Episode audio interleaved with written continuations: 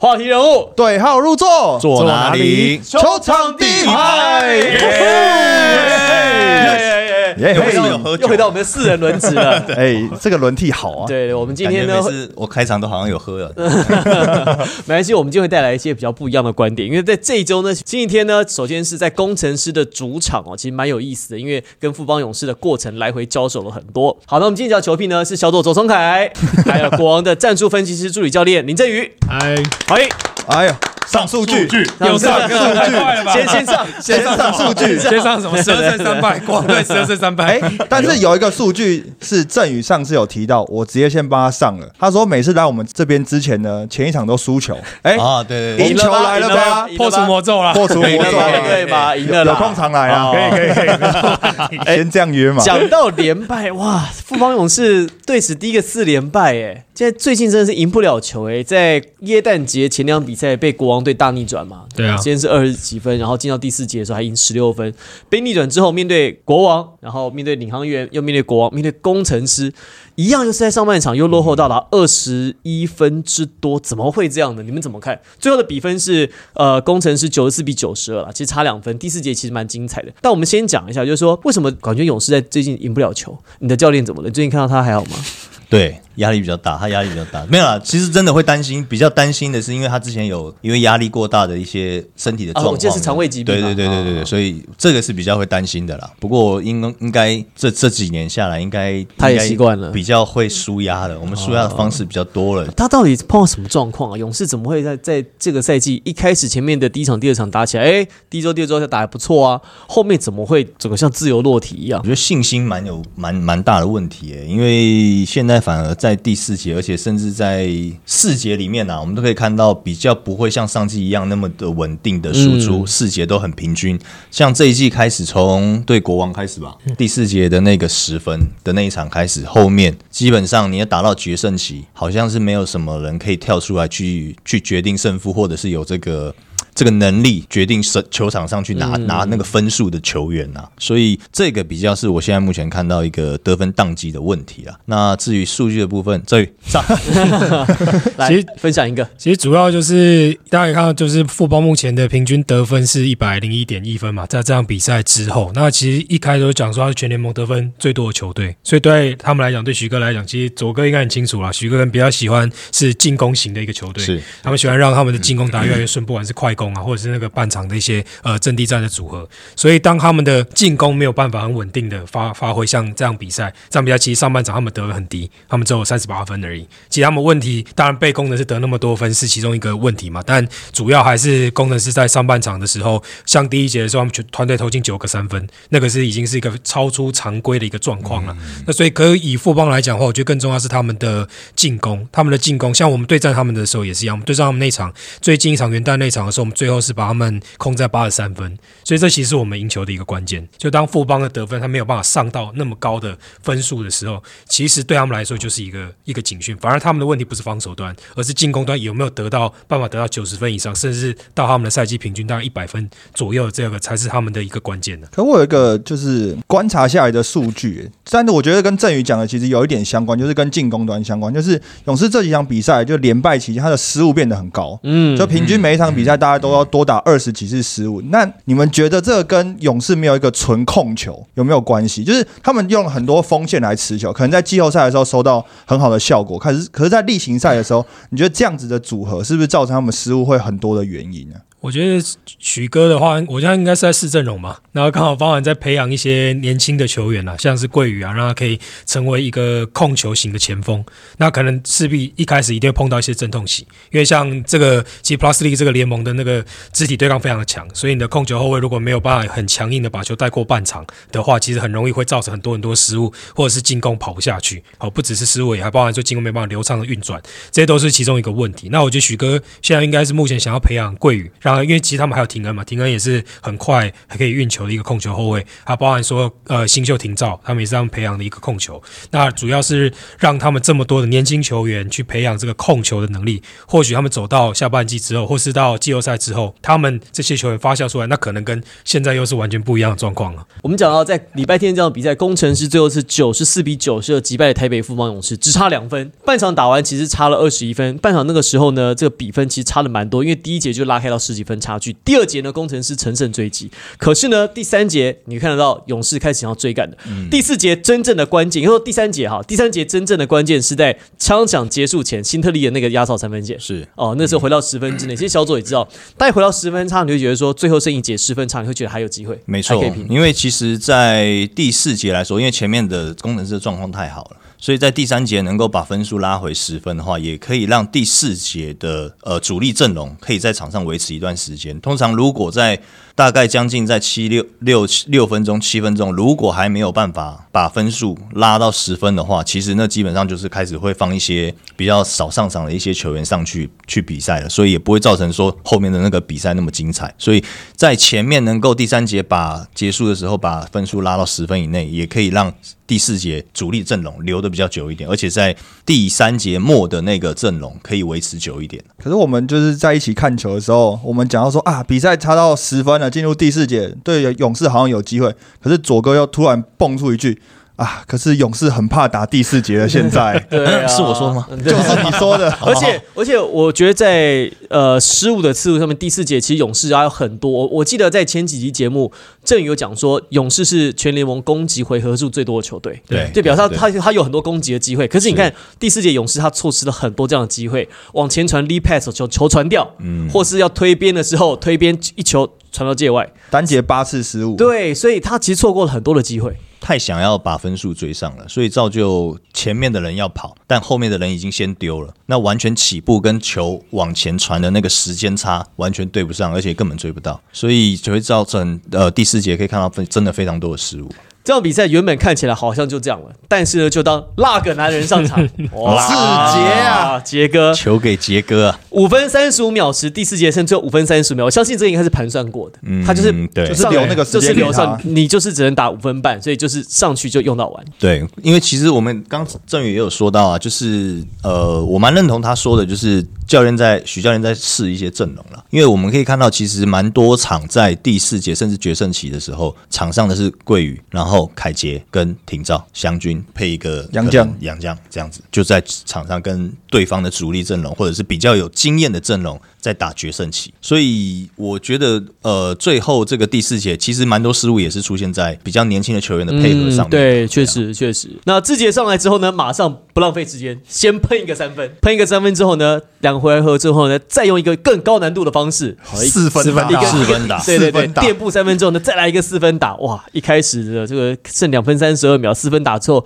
回到两波球权的距离，会觉得好像很有机会。我觉得其实关键的地方是在于最后倒数的一分呃两分钟之内时，林志杰有一个高难度的三分线，对，后撤步。后撤步后侧步。三分线就还踩线。一开始我们还以为踩踩线可能是三分踩到两分，对对。就不是，是整个脚踩到界外边线对啊，那个真的很伤哎、如果说那球进的话，就不一样了。差两分九五比九七，我记得但是对对被两分被取消，我觉得那个感觉很像什么？像前年的世界杯有没有？就是你明明球已经进去了，就回来看 越位越位不算，举旗，举旗。举旗，那感觉就觉得死里逃生。我觉得那一刻感觉上好像工程师就觉得，哎，这个比赛有机会可以拿下。而。且一回，而且那个球之后一回过头来就是 A B 的灌篮，所以那一来一回其实差的是五分。嗯。对，对勇士跟对工程师来讲，就是两边的压力在天平，在这一个回合之后就导向不一样的方向了。可是其实最后三十秒的时候，当工程师握有四分领先的时候，突然瞬间来一个连续三次的失误，对，这个很不理解，对球怎么会开不进来？就完全发，一个重点是发进来之后，可能运球也马上就失误掉，反而他们接应的人很少。因为对有看到一个画面，就是像顺义从后场运到前场，遇到对方的包夹，结果发现工程师的其他球员都没有到前场，对。反而好像觉得好像勇士这时候就是要犯规一样，嗯。结果发现其实勇士根本没有要犯规，对他就是要抄这颗球。对，那就我觉得这就是这个两边有没有这样的心理准备？跟勇士就我没有要犯规啊，我就是要抄这球。可是工程是已经准备好要想要对想要上罚球线了，哦对对对。然后结果发现哎没有，对方一个很积极的压迫，就造成连续几次失误，所以让这场比赛还差一点点，我们就要看到可能延长赛最后逆转啊。对最后三十三秒，两队加起来大概发生 四到五次失误，而且这四到五次失误基本上都跟肖顺义有关系，有直接的关系，对。就不是他的对位对，也有间接，有有可能是比如说他守杰哥，造成杰哥一个两次运球嘛，对。然后还有你说两次边线开不进来，那其实都是本来都是设定顺义要接球的，然后也有顺义自己带过半场之后被包夹球掉了，所以那其实那三十三秒打起来是非常的刺激，而且最重要的事情是因为后来有被判一个争球嘛，然后争球之后的球权最后一波的进攻其实是在勇士队手上的，是剩十二点二六秒，那那时候差两分嘛，勇士的球权部署战术的人是勇人，他还画这个 ATO，但最后是没有没有成功啊。不过我觉得徐总也是蛮大胆哦。其实因为在很多次的热身赛都可以看到，就是教练就是会放手给勇人去去去指挥去带，所以我觉得这一段是这几年啦、勇人的当教练的一个气质跟当教练的一个思维来讲，我想他应该真的真的是进步非常多啊。而且最后一波进攻就是两分差，然后我们那时候在聊的时候也在想说，左哥就问我说：“哎、你觉得两分还三分？两分还三分？”我就说。应该应该是三分吧，可能他们不想打延长赛。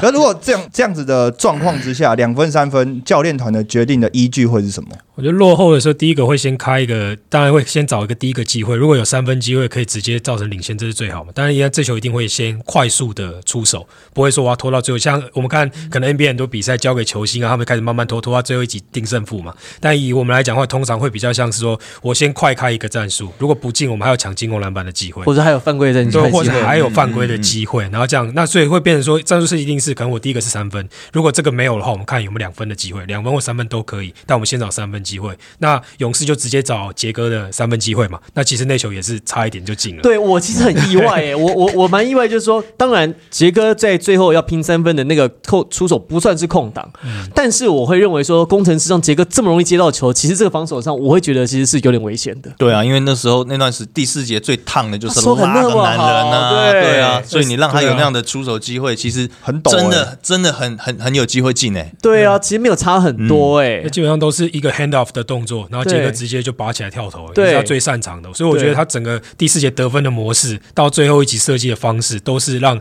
杰哥可以有这顺向去做一个 hand off 接球，直接拔起来跳投的机会。所以其实我觉得搞不好这个是他们设计的一个一个观念，就觉得啊这个成功率是最高的，所以设计这样画这样给杰哥去做这样的投篮。哎，好，那回到这个问题，差两分，以这个 case 来讲，你们会觉得要攻两分，还是让杰哥拼三分？我们我们大家来做个简单的简单的投票。这里上数据，现在没有，好，所以最后你觉得两分三分？我觉得依照依照这场比赛这个气势来讲，如果勇士能够在那个时间点追平比数的话，进入延长赛，工程师会很难打。所以，如果是我来下这个决定的话，我会觉得要两两分，左哥，我应该会先先先先走两分啊。你，要走两分。我也会先走两分，先有追平延长赛的机会嘛。OK 对，因为你如果真的三分线投出去，那就是一翻对一翻两瞪眼，没有就是没有。OK 对，我觉得这是例行赛很长的其中一环。我觉得是走三分，去找一个三分的机会，看看球员有没有办法在这个情况下把这个比赛从大比分落后到最后一集成功的执行到超前一分的这个状况，所以我会选择三分。这个我跟振宇站在一起，我会我会走三分，而且我会跟勇士设计战术一样，我会把球交给志杰去决定，嗯嗯，因为。确实，你看在第四节他的手感是最好的，所以那个时候他出手，我觉得成功率会最高。而且我我自己会觉得这样子，大家可以看看是不是这样。就是如果打到延长赛的话，我觉得勇士体能可能撑不到在延长赛之后的这五分钟，因为志杰讨论到，对，因为志杰来讲，因为延长赛打五分钟嘛，嗯那如果打三分钟的话，我觉得 maybe 勇士还有机会。可是这个时间拉的越长，其实对辛特利、对对对对强森、对志杰、对文成他们这些老将是越不利的。所以我如果是勇士队，我也会想在就像振宇讲的，我落后这么多，我一个三分线把你绝杀，把你 close 掉，这个比赛带走胜利，球队气势搞不好就往上走。呃，而且第四节的时候，其实志杰基本上是在一个放无双的状态，对所以有时候如果你经过可能呃延长赛，真的好让他们可以进入到延长赛，冷了一下，搞不好第延长赛上来手感就没了，不一样了，对，那可在第四节震烫的时候，每次接球都会觉得哇好可怕。你看他那个踩线的那个那个三分，那时候对啊全部都会进。对呀、我觉得我我现场要是工程师看到都漏尿了，那那我我来一下好了，我就是球给杰哥，你决定你要怎么样，我都 我都你想两分，你想想三分都好。可以，我其实听你的。我觉得其实有点这种感觉、好对啊，你决定，因为你因为他这么有经验的人，那你要场上做三分两分决定，应该很很快就可以，那个脑筋一闪过去就知道了。所以球给杰哥，你决定。其实那个那个出手的那个决定其实也没什么问题，因为他其他的视野是有的，对啊啊而且他出手弹道很漂亮，嗯他就是打到后框一点点，但其实没有差很多、欸，差点给他喷进。对啊，我觉得工程师这场比赛也是很可圈可点的。你看以前这种比赛，前面一个大比分，你只要看到差差不多要被逆转翻上去了，可能就整个就翻过去了。但是高国华现在真的越来越有像是队长这个角色，他真的把比数扛起来。好多次的球，我们看到就是。勇士在守区域一被挡掉之后，高国豪毫不犹豫，直接在弧顶啊，或者直接就做投篮跟抛投。我觉得这也是勇士队我在第四节里面蛮大的一个防守，应该说失误吗？还是就是防守策略上，我觉得对高国豪这个点没有执行的非常好、我觉得跟我觉得可能跟他们的 game plan 有关呐、因为其实像你可以看到整场工程师的三分助手四十一次进十五球，那他们两分做四十六次，其实差不多一半一半的，那比例是这样。然后我觉得可能工程师在原本原本他们被大家看呃期望就是工程师的外线其实并不好，因为他们可能只有朱云豪的命中率是很高的，然后今天这场加那个班尼特命中率是很高的，可其他就没有一个称得上是那种很可怕的射手，所以可能富邦进入到这场比赛是这样，所以从第一节就可以看到说他们让他们的三分出手非常非常多。那刚好今天这场工程师第一节完全把握住了这个算是这个赛前计划的优势对优势 open 出来我就投，哎就投了。刚好就都进。对，然后就看到那个 Ben 的第一节就哇就进五颗，就一直进一直进，直接把比分 biang biang biang 就可是拉后来校正回归啊，对啊。他下半场脚没有力的时候，他蹬不进，那个球就进不去了啊、所以我觉得以勇士来讲说，就可能就是这样想了。我觉得我们这个 game plan 继续这样执行，下半场就回归。看第三节，工程师十二投一中，就开始慢慢有这个态势了。他们分数开始降，因为他们三分投不进，所以开始降了。我觉得可能勇士在等的就是这个。好，可是我要讲一件事情是，我我自己认为是他们对于高国华防守太沉退了。嗯，我不知道你们我觉得有，这样感觉。因为其实，在很多次的决胜期的比赛，高国豪就是有那个能力，啊他就是有这个而且他心脏。他又敢投，对他就是有这个心脏去投那一球，嗯那你刚好又在三分外线让他投进了两球了，那怎么还会一直说呃在 pick and roll 或者是 handoff 的时候你没有走前面，你反而是走在后面，让他有这样的一个出手机会？所以这种这种已经成为一个球星了，他不是指好以前是可能好球员，现在是已经变成是球星了。这种出手的一个这信心来说的话，一定是要对上去的。嗯还是因为工程师之前都是配大型的洋将，所以球就是其他球队已经习惯说，哦，只要一挡完之后往里面就要往里面缩，就往里面缩，就怕人家抛怕人家抛啊，然后就哎守着守着守成习惯了，所以现在现在一挡完之后，哎也有不也不对出去了，所以高国豪也把握住这些空档我。觉得可能也跟国豪他一直以来的那个进攻模式有一点关系啊。大家会期望说，可能他第一季从第一季开始的时候，他那时候三分还没那么好，所以大家他都是以切入、抛投啊或上篮啊那些很多动作为主嘛。可是今年加上这场，看我们在在今天这场之后，他的三分命中率已经到了百分之三十五以上。那其哇哦实这已经是一个不错投的哦这其实应该不错，就是你必须要干扰了。是有威胁了。对你必须要干扰他，他可能你可以让他多运个几次再出手，但你不能够站着看他投。对，因为其实基本基本上就像像那个基就像顺义这种完全不投的好了，你真的完全不管他，完全不要一只手遮他，他还是会进。所以我觉得不管是三分能力多差的球员，你至少都要稍微干扰他一下，吓他一下。我觉得看起来这是你们国王队的防守策略啊。对啊，你们对工程师就是这样子守的啊。对啊，我们就是因为我们的核心就是这样，我们碰到比较可能外线比较能力没有那么差的，我们也不能说，哎，那你就投啊，我们还是要稍微去干扰，你要让你下一下，至少要有去防守，因为我们贯彻就是我们要对每一个球员都要有一定的尊重啦，当然就是尊重程度尊重篮球，对，不同啦。你真的像是很很很准的那种，我们当然不尽量不要让他有出手的机会嘛。那真的稍微比较差一点的，我们还是要去干扰他一下，达到我们有防守这件事情。那我们可能这个策略设定就是程度上的落差了。好了，周日文今天比赛非常精彩了哈，工程师就九十四比九十的击败了勇士。那我们刚刚也提到了勇士为什么输球，然后高国豪怎么样带领球队在第四节把这个压力给扛住。那有些年轻球员表现的也不错，小呃，就包括像小烈哦，也有三分线的表现。那我觉得要讲一件事情是，呃，这个或许振宇也可以提供一些数据，跟工程师比较有关系的 上数据上数据了。数据了，可以了，可以。可以他们的这个先发组合来讲，现在看起来他们最有效率的组合是哪一个？他们其实现在打最好的一个组合是国豪田浩双位搭配特坏，然后加顺义四号位是顺义，然后再加 Artino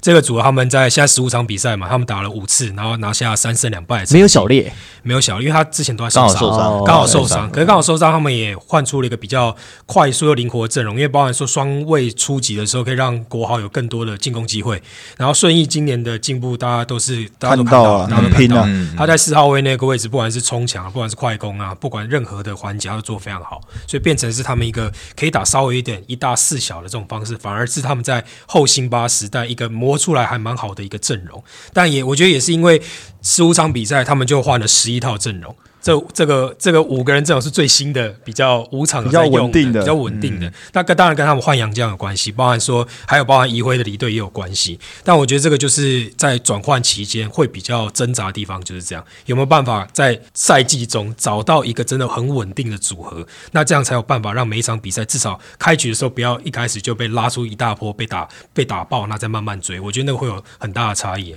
十五场十一个先发组合、这很多哎、就每每每一场比赛那个球员是 是不是先发，好像都很抖哎、就是也不太确定自己会不会打先发，打多打少也不太知道。就是我们之前不是有聊过，就是每个球员的定位嘛。如果今天我突然打先发，今天打个二三十分钟，然后明天呢我又打替补，可能又只能打个十分钟，这样对球员的调整来讲也是很难哦。嗯，就是调就是轮替上的固固定性了，因为有些人可能觉得说我今天就是先发，或者是说我就是板凳出发，甚至很清楚到我就是第一节末出发，然后第二节中我下去。那他们可能在上场的时候，他就会有一些期待，好对自己会有一些期待。我他可以先做准备。对、我上去我要做什么，然后我上去我要做什么，然后我大概做到什么程度，我大概就会下来换主力球员上场，或者是我先发，我什么时候我会下去休息，然后我真的需要发力的是哪一个，什么时候我需要发力，或者是情况危急的时候我要上，我可能会上比较多，情况在控制之下的时候，那我就在我该上谁上，像杰哥最后五分多钟才上，可能他呢就是已经设定好了，就是这个时候让你上去，你去发力，结果也大家看到五分钟就得十分，嗯对啊，那可能就是那可能如果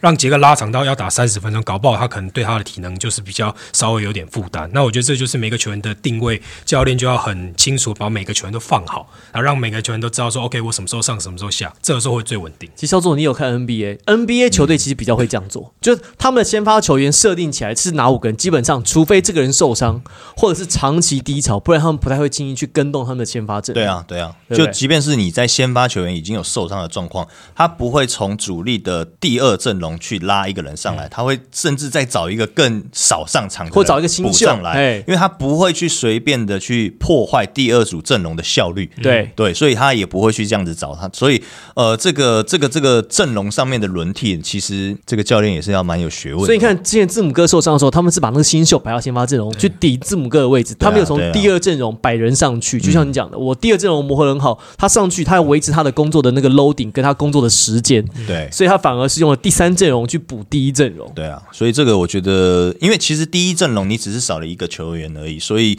在其他球员的磨合上面跟得分效率上面来说的话，其实不会落差太大，因为你你们只要四个人去补那个人，当然你第三阵容拉上来那个人也不能够是太差的，对对啊不，能差太多的。对啊，好了，那我们讲到台北富邦勇士，富邦勇士我们在先前讲到，可能有些阵痛期需要阵容的磨合，但是以现在这个阵容来讲，他们有没有缺什么？哪个位置？你们觉得他们缺控球还是缺射手？你说什么？缺什么？缺什么叫点名你了是不是？好，这两个都点到你了，是不是？哦没有了，没有了。可以啊，双能位都可以。双人位啊，哎需要你哎，还是你要不要去？没有啦，我觉得得其实他们他们的其实都有这个能力啊，凯杰也不错啦，他的那个外线 catch and shoot 的能力就还不错，只是除了几名球员之外，其他人的落差性感觉很大。嗯哼，一场可能真的得分效率很高，然后然后可以帮助球队真的非常多分，但是另一场可能就个位数或者是零分，这样的起伏我觉得是比较大的。那怎么样在决胜时期是可以跳出来一个年轻球员，或者是啊，不要中生代好了，或者不用不用说一直要一直要让杰哥这么累的每一场都要这样子的话，你有有没有其他球员可以跳出来去说球走，都都拉开我来打，或者是都拉开 pick and roll 上来帮我挡？这种球员好像感觉就是比较少。应该我不是说一定要照这样的打法，而是说有没有这个能力去帮球队站出来去得分的球员，这个好像是目前现在比较少因为。现在看起来，就在第二季的时候，还有一些杰哥主导攻势的机会，但志杰在这一季他打的时间又变少了，所以发现球队都在辛特利手上。嗯，辛特利就像这就像刚才小多讲，辛特利如果不做这件事情的话，勇士其他人好像没有办法去操刀去组织这个东西，所以我会觉得他们。进攻上有点卡，这一个是这个问题，另外一个上面空间拉的不够开，他们也就他们没有射手问题，其实现在也看起来被放大了。因为我觉得其实他们也在面对一个问题啦，就是少了曾文鼎之后，少了一个内线的头脑。那这个其实本身就是一个很大问题，大家都可以知道说，那个曾文鼎的处理球嘛，福利为什么第四节上赛季福禄寿那么厉害，就是因为有一个曾文鼎在内线，他可以变相担任控球的角色。那今年少了这样，虽然说祥军进步幅度超级大，但是跟曾文鼎那种可以可以去呃指挥主导球员球的不太一样主导功能不太一样不太一不样，太一样。我觉得这个是他们这一季可能稍微现在这个状况会会比较有一点可能呃有点起伏，是因为这样，倒不是因为说呃控球没没拉少了苏伟啊就差很多，因为他们有凯杰嘛，凯杰现在的表现也非常的好啊。我还是觉得勇士队需要一个控球，因为失误这么多的情况下，还是需要有一个拿得住球。所以先不要讲说能够主导战局或扣战术什么，如果你连球都拿不太住的时候，我觉得这个已经有点意外到我们会讨论勇士队这种这个议题，就是说到底谁能拿得住球？因为感觉起来有很多很有经验的球员，可是当你要培养一些中生代、新生代的球员的时候，到底是谁要来拿球这件事情，就变得是勇士队好像现在很大的课题，而且这东西跟国王队就刚好完全相反，因为国王队是我们技术是说太多人可以拿球了，球会不会不够？就想不到，哎呦，就想不到，哎、这个效果很好。哎然后到现在呢，勇士队是你都知道说谁会拿到球，所以变得好像防守很好针对。所以在我看来，我还是觉得勇士队需要一个能够持球球的人，至少你在这攻守的比例上面有一些阵地战的比例，然后有一些推边快攻，有一些转换的时候，那你在不至于说你可能有时候像现在篮板也不见得这么有优势的情况下，你至少在阵地战的时候有一个脑可以在那边拿着球。所以我觉得勇士队控球可能还是需要考虑的啦。好了，没关系。好，我们勇士的问题呢，反正他们可能碰到阵痛期，慢慢有机会。我们看赛季随着一打着打着，会不会找出他们这个可以有比较好磨合的方式？我觉得在这周有另外一个话题是钢铁人终止连败了，哇！是哎呀，龙哥啊，龙骨汤好喝，龙哥正式上位，先开一瓶了，而且上个礼拜我们此时此刻，我们还 call out 给龙哥哦，啊。我们还有问他问题，大家不一定回去听 podcast，我们有 call out 给龙哥，然后在 podcast 当中，我们问龙哥说：“哎，龙哥，那你们现在教练的状况是，那你们会找持续找杨的教杨教练吗？还是会找是本土呢？还是龙哥您自己来呢？对对对，然后龙哥就四两拨千斤，好就没有正面回答我们的问题，哦，应该那个时候就已经有一些想法在了。我想球队一定都会有一些还不能够说的秘密，对，但是当然到最后真的逼不得已的时候，才会做官宣的动作了。那我想这样子，从昨天这样子一官宣之后，马上收到效果也是很好，对啊，随插即用。真的。礼拜天对梦想家马上赢球，而且是大比分赢球、哎，八十八比一百零五，中间一度就是二十分以上的分差。本来前前前两天吧，哎，前一天打的时候礼，拜五嘛，礼拜五。礼拜五那场一场球赛只有诶、可能只有两个洋将艾伦，然后那个另外一个克拉索夫。克拉索夫克拉索夫。得到双位数，再一个陈佑维得到双位数，其他人全部个位数。打到今天这场，马上变六个人得双位数，哎，对，然后没有得到双位数的是一个得八分，然后博智因为上比较少，只得三分。然后整场比赛龙哥只用八个人，八个。六个人得分上双，对啊，人人有功练。哇塞，这个真的是厉害，而且这场比赛我们就是在开季前备受期待张杰伟，因为一直都说张杰伟要顶上那个替补端，嗯在后卫端，不管是帮右伟的持球的分担啊，或者是绿翔得分的分担，哎，他这场比赛真的扛起来，哎，张杰伟二十五分八助攻，打到抽筋，呃，哎，龙张杰伟是龙哥喜欢用的，大家记不记得去年领航员刚开季的时候有一个小洋将，嗯，吉吉伦伦有没有？哦有没有？我知道，后来去别的联盟嘛，去对就对不对？T one 嘛，哎，龙哥就希望有个小杨将，刚好县城摆了一个县城张杰伟给他用，哦哇哦，哦正好还不用小，快灵，对啊。哦，真的是很快。他其实体能条件一直都不错啊，对。就是可能要再更有聪明一点技巧点，聪明一点。对，更聪明一点。人。家新秀嘛，新秀啊，对了，对了，对了，给人家一点时间啊。对对对对对。可我觉得这场比赛有一个很大的关键，虽然整场比赛基本上都是在蛮大的分差里面，但是第三节的中后半段，我觉得是钢铁人能够把比赛真的收下一个很大的关键。因为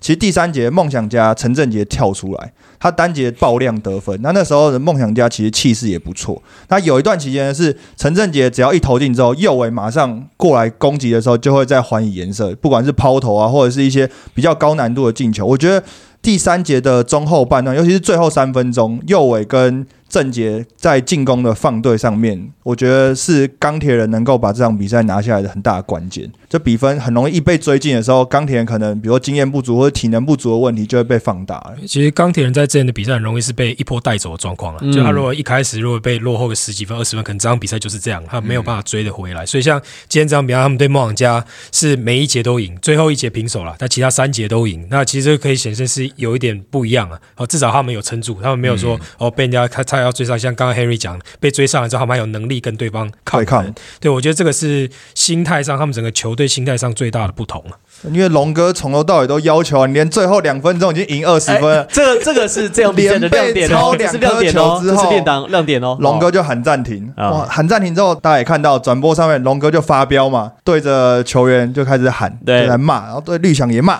呃，我还而且龙哥还要问你说，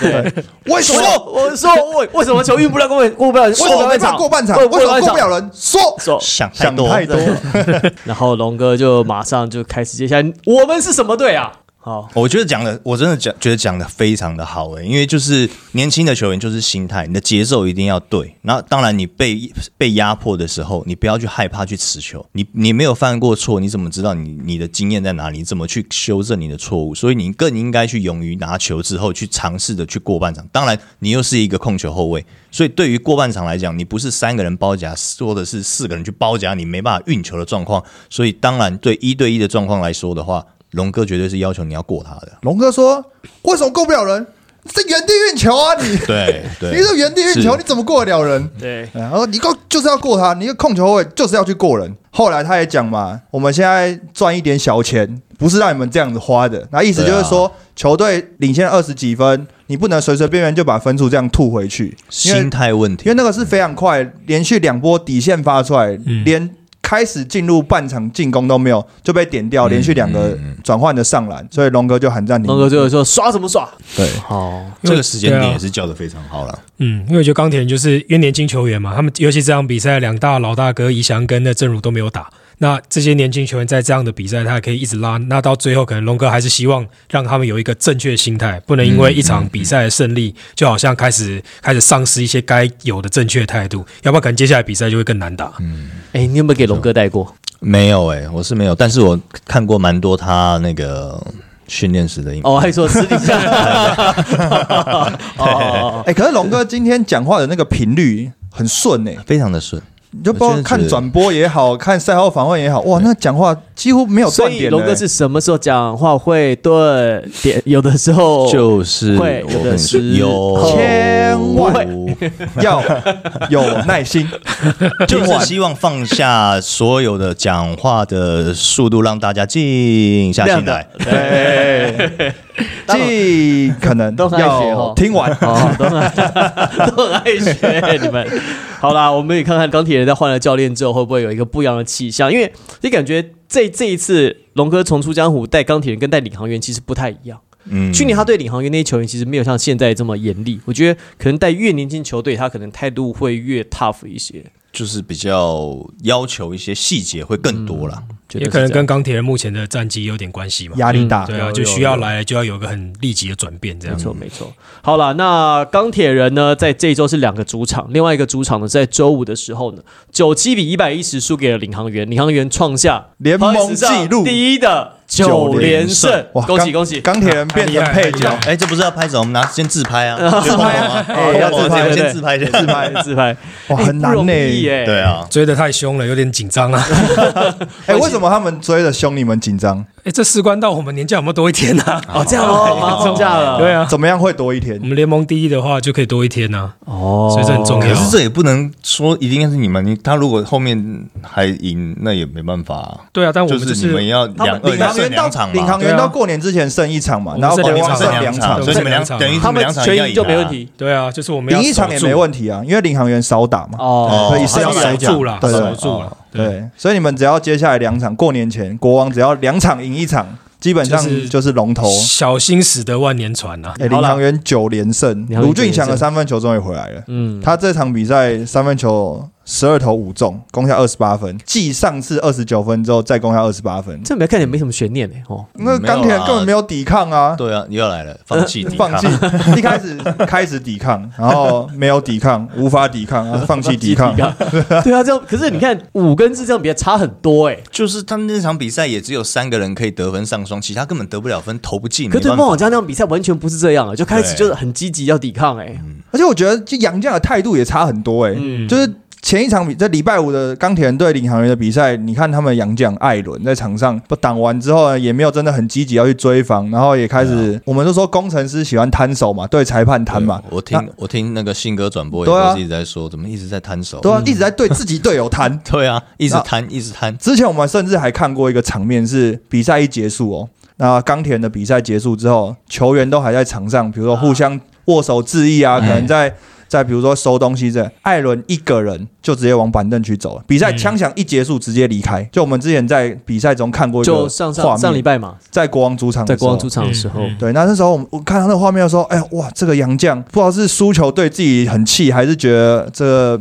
这个球赛已经就这样结束了。可是礼拜天的比赛完全不是这么一回事、他又变得很团结。又变得很团结，哎然后整个球队又变得好像大家都人人有功，练上去互相鼓励。所以这个时候我就要来问一个问题了。我觉得这个有在球队待过，也打过球，球员会不会看说他现在打球这个教练有没有 power？我的意思说，他如果说他知道这个教练可能要下来的，不稳的，以龙哥来讲，他们很清楚知道这个球队里面最后在篮球事务上面可以做主是龙哥，所以当龙哥上来当总教练的时候，他们就会想要说我要为这个教练打球。但今天那些杨教练来，他们可能觉得说啊，你反正你也待不久，所以他可能也没有真的太把这杨教练当一回事。球员真的会有这种心态吗？球员，我？哎我？你怎么？我我从高中都是同一个教练，我没有换过，同一个教练哦，对对对，都是许教练，对对对，哦对。哦，是是我就是都是他而已啦。对，呃卖命，只只只能卖命。对，对啊，我是觉得，我对我，可以可以讲，因为我觉得球员间不管是球员啦，不管是教练团都是一样，我觉得都是看说，因为像总将之前 Ryan 有跟我们分享过，就是说一个外教在台湾生存，一个最重要的关键是他跟管理阶层能不能够达成共识。如果跟关键就是老板停不停啦。对，啊就是只要你有共识了，那你这样球员知道说，OK，那外这个外教他就是跟关键在一起的，大家是关系很紧密的。那其实球员之间会觉得说，不会有那种说啊，你只是来一年，下一季就换了，或者是你来十场就走了，那马上就会有那种很不确定教练是谁，我不知道我到底要不要为了你打球，或者是你到底可以带给球呃球员跟球队，或者你可以给我什么？对对，就会有那种差异。那但如果一比较稳定，像我们球队这样比较稳定的一个状态下，尤其到走到第二季，整个更更稳定的情况下，大家都知道 Ryan 是什么样的性格的教练，呃，也都很清楚知道 Ryan 会放给球员做什么样的事情，所以每个人都可以融入在这个环境里面，那自然而然这个团队的气氛就会比较和谐。那可能钢铁虽然说我们外面的看不知道，但因为可以看得出来，就是说他们可能跟每一任教练的那个就在一起的时间都很短、啊，那个连接好像都比，较少一些啊。少一点点呐、所以我觉得可能这个也有差，所以之前才会有很多人说他们到底是不是不适合外教啊，或者是什么？可我觉得这都回归到说他们的总教练跟管理阶层到底有没有在一起？因为如果是在一起的话，不管是外教还是本土教练，如果说一个本土跟跟管理阶层不好，那也会有很大的问题啊。对，我觉得有一个很明显的例子，就是之前梦想家有一阵子就是非常大幅度进步的时候，其实就是 Kyle Julius 就宣布续约的时候，就是他续约三年嘛，所以那时候整个包括管理体系，当然，然后球员，然后教练团，整个就会知道说，OK，接下来这段时间我就是跟这个教练的体系要走了，不管啊讲句难听点，就是不管球员喜不喜欢，我就要看着这教练这一阵子，所以你喜欢也要打，你不喜欢也要打，那你就是尽快融入这个体系了。庆祝行情，庆祝行情，庆祝行情，龙哥的庆祝行，情庆祝行情，哎，任何都是庆祝行情的哦。所以钢铁人的考验是正在后面。嗯好，庆祝行情完了之后还剩什么？我觉得这个下半季可以观察。最后讲到礼拜六的比赛是工程师对上国王啦，那场比赛一百零一比八十五，十六分差，国王击败了工程师。好，那场比赛其实可以看得出来，确实国王，我觉得就像刚才振宇讲的，其实我觉得小左播比赛肯定看得出来，就是这一季你很明显看得出来，的国王队想打的套路是什么，他的攻守的主轴非常的明显，因为迈入到第二个赛季了，好，Ryan 把他的东西带到球队来，那他在去年的基础上面做一些调整，做一些改改变，好，放进来一个适合的人，还放了个曼宁高可以可以守，好可以当箭头，然后把它当新特利用，加了一个苏伟拉开空间。去年的人工作是一样的，哎，突然间就变，而且在需要关键的时候，敏哥就会跳出来，出来然后单节十三分嘛，第三节，那之前是第四节，然后现在哎第三节，就是任何一个需要敏哥在突然间爆量的时候，敏哥是有足够的体力能够做这些事情的。对啊，因为今年的调整其实这样，像那个 Ryan 就这样，我们之前交谈也会讨论啊，我们都希望可以把主力球员的那上场时间尽量的压低，尤其像敏哥，如果可以控制在三十分钟以内是最理想的状态了。那像今天这场，呃，今天这场他只上了二十七分钟，他愿意意吗？他，因为我觉得敏哥他他今年他反而觉得这样调试才不错，因为那时候他在他在记者会其实有讲说，他有开玩笑的讲一句啊，就说那我以后我那个第一节开打，我再从饭店离开就好了，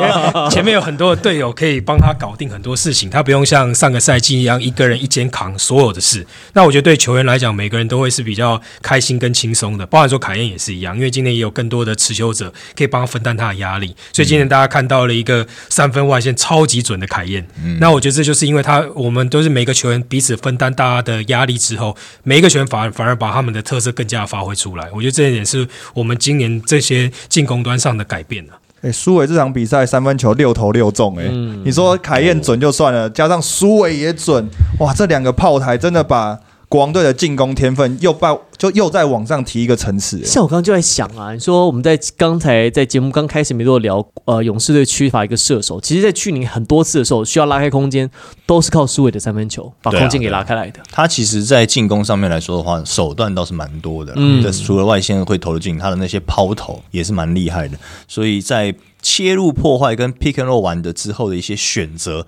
他也是蛮头脑蛮清晰，经验也是蛮好的。所以今年在去了新北之后，真的效率也是蛮高的哈。呃，而且更重要是苏伟，他不是一个很自私的球员，嗯他还是一个很乐于分享球的球员。像这样比赛，他有七次助攻嘛，所以代表他除了自己把握每一次的空档，然后六投六中非常厉害之外，他还可以创造队友的机会。这也是我们一直想要让球员做到，是不断的分享球，让每一个人都可以参与到进攻。可像你像国王队，我觉得有一个特色是说，好像你说你们现在球球过去了之后，很多人可以分享球权嘛。可是你们好像先发的名单上也没有很固定，有时候苏伟会先发，有时候打替补，然后有时候凯燕。我觉得你们怎么去分配说这场比赛是谁先发？是看对战组合吗？我们主要是是对啊，主要是看，当然对战会考虑。那当然第二个会考虑到，可能是因为赛季其实很长，一一个一个球队一定希望可用之兵越来越多。那其实我们球队很多人嘛，我们几乎是满编的状态。我们当然希望可以让更多有潜力的球员有上场表现的时间，像像世轩啊，像新智啊，他们其实在在比赛中，他们都有办法去顶到一个本土四号位的位置。那其实就可以增加阵容上很多的变化性。